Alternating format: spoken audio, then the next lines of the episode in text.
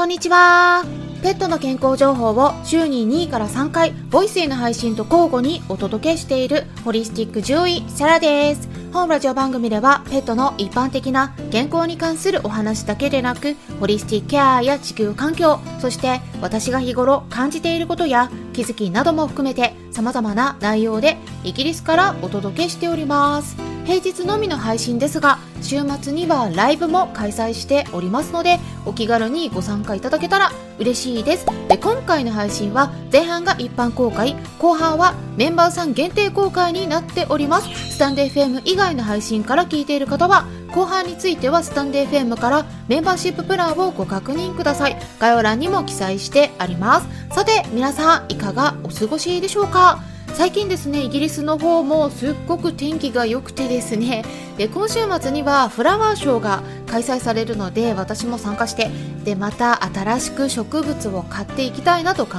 えているところなんですがハーブ栽培ですね。ゴールデンウィーク前に簡単にできるよって Voicy の方で紹介していたのでまだ聞いてない方はね、えー、私の Voicy の配信の方もぜひチェックしてみてもらえたらなと思うんですけれども、えー、皆さんねいかがでしょうか？ワンちゃん猫ちゃんへのハーブを活用した手作りご飯についてもうちの猫ジョバンニが来ましたね、えインスタグラムの方で実際に動画を公開してたりあとは実際のレシピに関してはスタンデー FM のメンバーさん限定でお届けしてたりもするので興味のある方はスタンデー FM のメンバーシップ制度の方でも、えー、概要欄のところからチェックしてみてもらえればなと思うんですけれども今回はペット用のサプリについてですね。でこういうのは避けた方がいいよっていうのがあるんですよ。でそれねすっごく重要なことなのでお伝えしたいと思うんですね。結構皆さんねサプリでもそうですしペットフードでも選ぶ場合っていうのはなんかこう健康にいい成分何々が入ってるとかね、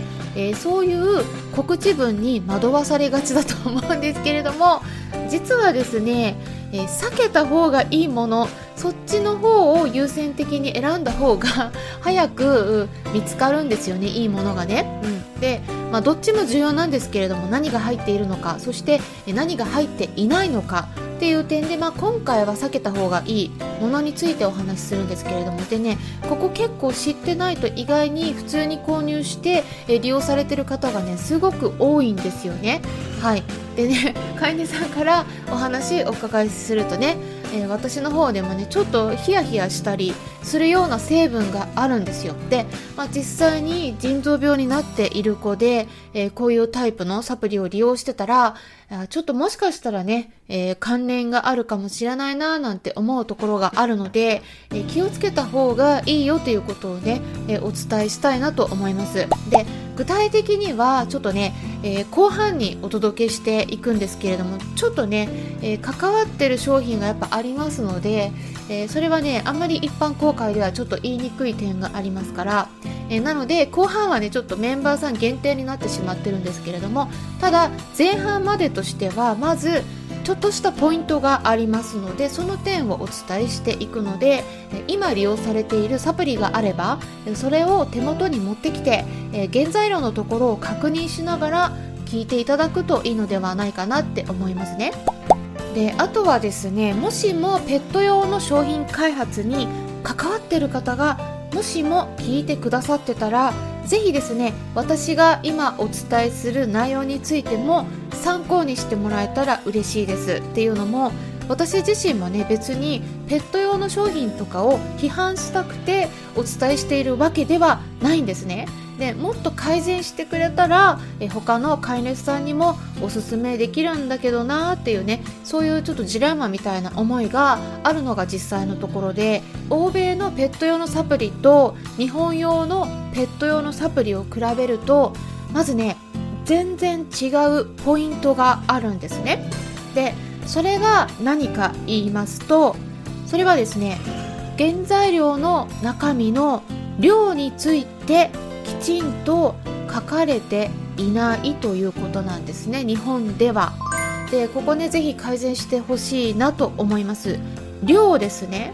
この量がわからないと特に過剰になったら危険な成分もあるんですね。なのでそこが曖昧になっている場合はちょっとね私だったら安心して使えないしうちの猫に例えば安心して与えられないものを他の飼い主さんに紹介するっていうのはねちょっと私はできないんですね。で、まあ、量について質問しても、えー、大体ねその会社さんの方からも、え、ちょっと企業秘密にされていることもあって、えー、きちんと答えてもらえなかったりする場合があるんですけれども欧米のペット用の商品とかだと、え、普通に堂々と聞くまでもなく、え、それぞれの成分がどれくらいの量含まれているのかっていうのが記載されているんですね。でもちろん日本では少ないなと感じつつもペット用のサプリの商品でもそれぞれの量についてきちんと書かれているものも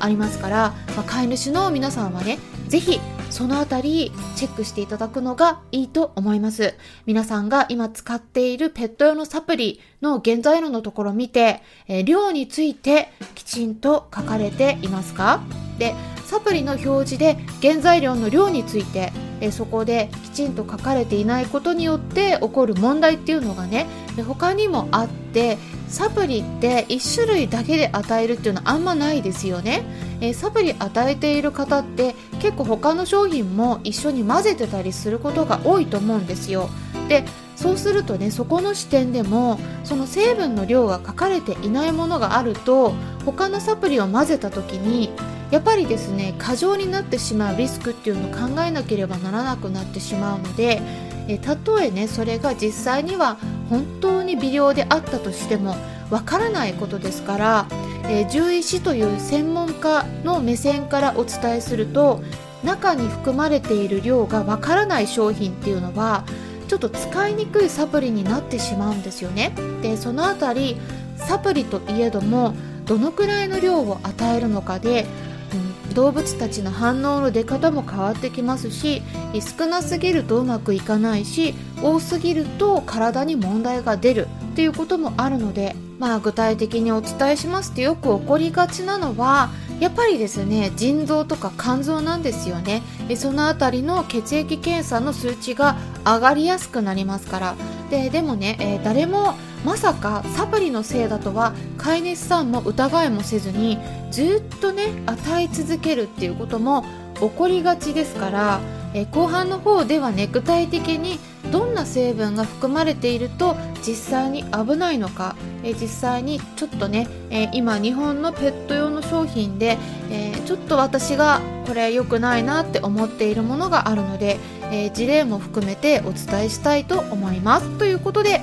スタンデ FM 以外の配信の場合はここで終了になります。もしも後半も聞きたい方はスタンデー FM アプリの方から聞いてみてください。アプリは携帯電話のアプリ検索のところからスタンデー FM と入力したら出てきますのでダウンロードして私のチャンネルを探してメンバーシッププランにご登録いただければ最後まで聞くことができるようになります。それでは後半に入っていきましょう。